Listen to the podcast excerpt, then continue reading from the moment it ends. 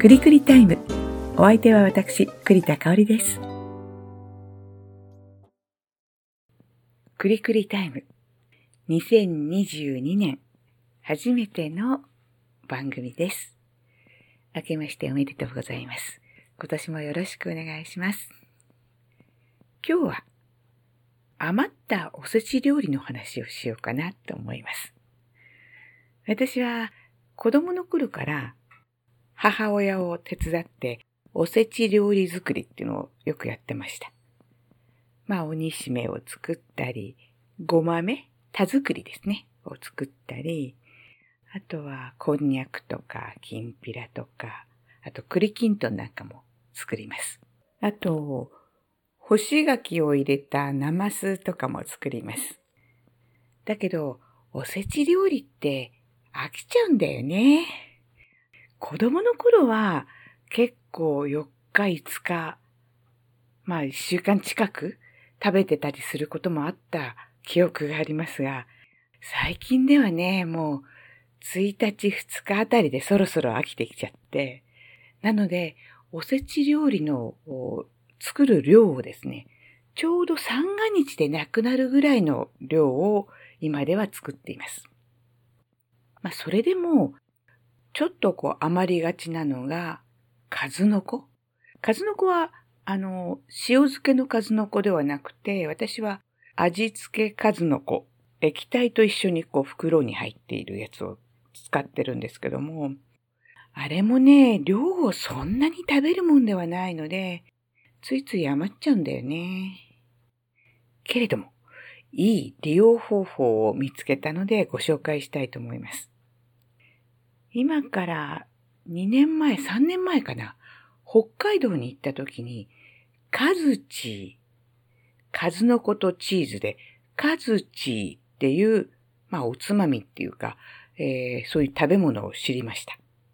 これがとっても美味しくてですね、まあ、チーズに数の子のシャキシャキっていうかあの歯ごたえがあって、とても美味しかったのね。そこでお正月ひらめいたのは、あ、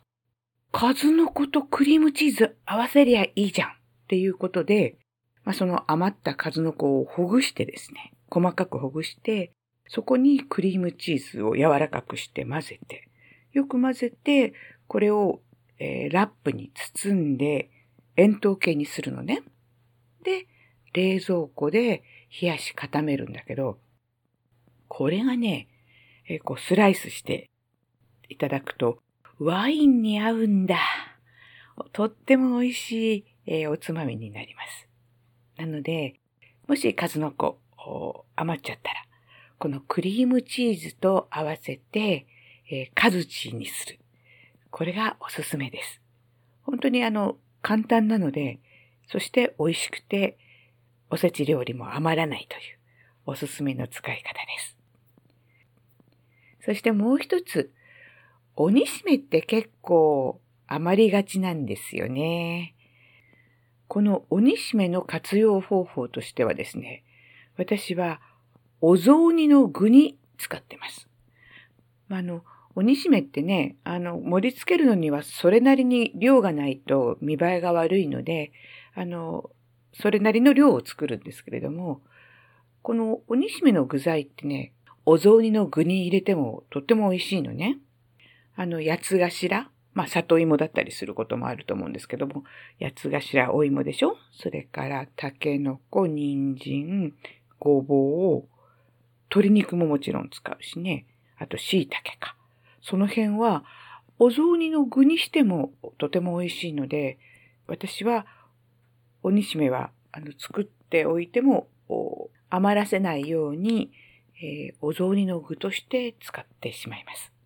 そうするとね、ちょうど三が日ぐらいでなくなるのよ。うまい具合に。まあ、それが、えー、私のおすすめです。今日はおせち料理の残った具材の使い方についてお話しさせてもらいました。それでは、今日のくりくりタイムはここまで。またの機会をお楽しみに。